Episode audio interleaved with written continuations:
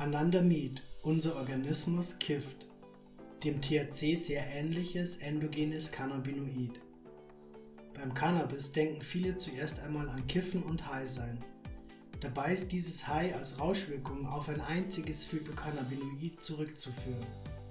Alle anderen Phytocannabinoide beeinflussen höchstens dieses High vom THC, machen für sich alleine jedoch nicht High. Beim Cannabis und den Cannabinoiden kann jedoch auch an das Endokannabinoid-System gedacht werden.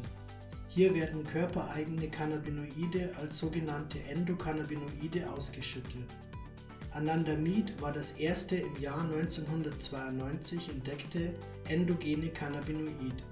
Es ist dem Delta-9-THC sehr ähnlich. Kifft unser Körper?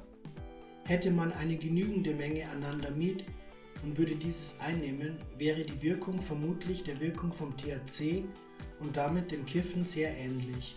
Anandamid wird als Name deswegen dem Ananda abgeleitet, welches aus dem Sanskrit stammt und Glückseligkeit bedeutet. Man ist leicht weggetreten, gedankenlos und glücklich. Es ist ein Zustand, mit dem man die Welt und den ganzen Alltag neben sich lassen kann und auch die Zeit vergisst. Beim Konsum von Cannabis oder den daraus gewonnenen Cannabinoiden werden diese über die Lunge, den Darm oder den Schleimhäuten aufgenommen und in das Blut übertragen. Damit erreichen sie den ganzen Körper und wirken somit auch überall im Körper. Endogene Cannabinoide werden jedoch dort ausgeschüttet, wo sie an den Cannabinoidrezeptoren andocken und dadurch eine Reaktion auslösen sollen. Sie wirken also punktuell. Es gab bereits Versuche, mit denen die Cannabinoide von außen gezielt an einen Tumor unabhängig zur Blutbahn gebracht wurden, um die nötige Dosis zu erhalten, die durch Kiffen nicht erreichbar gewesen wäre. Da diese Cannabinoide nicht über das Blut flossen und nicht gut in die Blutbahn aufgenommen wurden, wirkten sie ebenfalls punktuell. Im normalen Alltag wäre solch ein punktuelles Kiffen nur als äußere Anwendung bei Hauterkrankungen mit speziellen Cremes möglich. Ein High bleibt dabei aus. Der vollständige Name von Anandamid lautet Arachidonyl-Ethanolamid. Die Summenformel lautet C22H37NO2. Die Summenformel von Delta-9-THC lautet C21H30O2. Die Wirkung beider Moleküle ist sehr ähnlich, sie sind jedoch bei den enthaltenen Atomen und vor allem bei deren Anordnung zueinander ganz verschieden. Im 3D-Modell wären sich die beiden Moleküle hingegen wieder sehr ähnlich. Wird THC geraucht, dann hält die Wirkung wenige Stunden bis maximal 4 Stunden an. Bei Anandamid dauert die Wirkung höchstens 30 Minuten. Beide Cannabinoide entfalten ihre Wirkung in verschiedenen Aspekten, die als Bemessungsgrundlage für die Wirkintensität gelten können. Die Wirkung von Anandamid wäre je nach Wirkpunkt um den Faktor 4 bis 20 mal schwächer.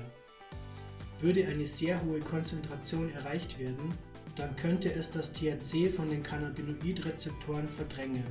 Ansonsten wirken beide Cannabinoide zugleich. Anandamid kommt in höheren Lebewesen und auch in Kakao und Schokolade vor. Hier reichen die Mengen natürlich nicht, um sich damit eine Rauschwirkung zu verschaffen, sowie im Kakao weitere Wirkstoffe die Wirkung von Anandamid beeinflussen würden. Die Entdeckung von Anandamid wird dem tschechischen Chemiker Lumir Ondrejanus und dem US-amerikanischen Pharmakologen William Anthony Devon zugeschrieben. Es war jedoch auch Raphael Mekulam als Urpionier der Cannabinoidforschung an dieser Entdeckung beteiligt. Im Entdeckungsjahr 1992 waren die Kreise der Forscher rund um die medizinische Wirkweise von Cannabinoiden noch viel überschaubarer als in der Gegenwart. Anandamid im Körper.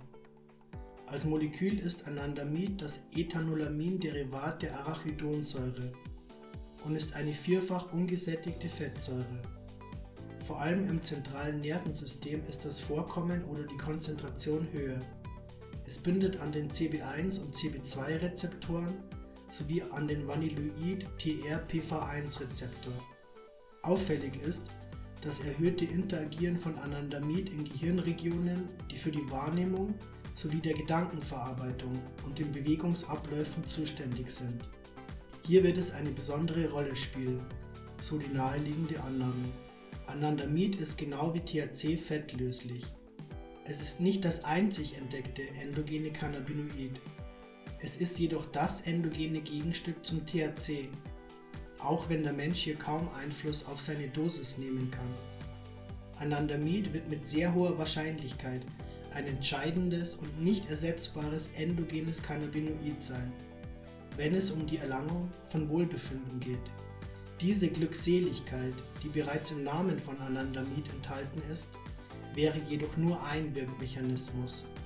Die anderen Wirkungen werden jedoch ebenfalls ein Wohlbefinden ermöglichen, da sie dazu beitragen, den Organismus in der Mitte und damit körperlich und geistig gesund halten.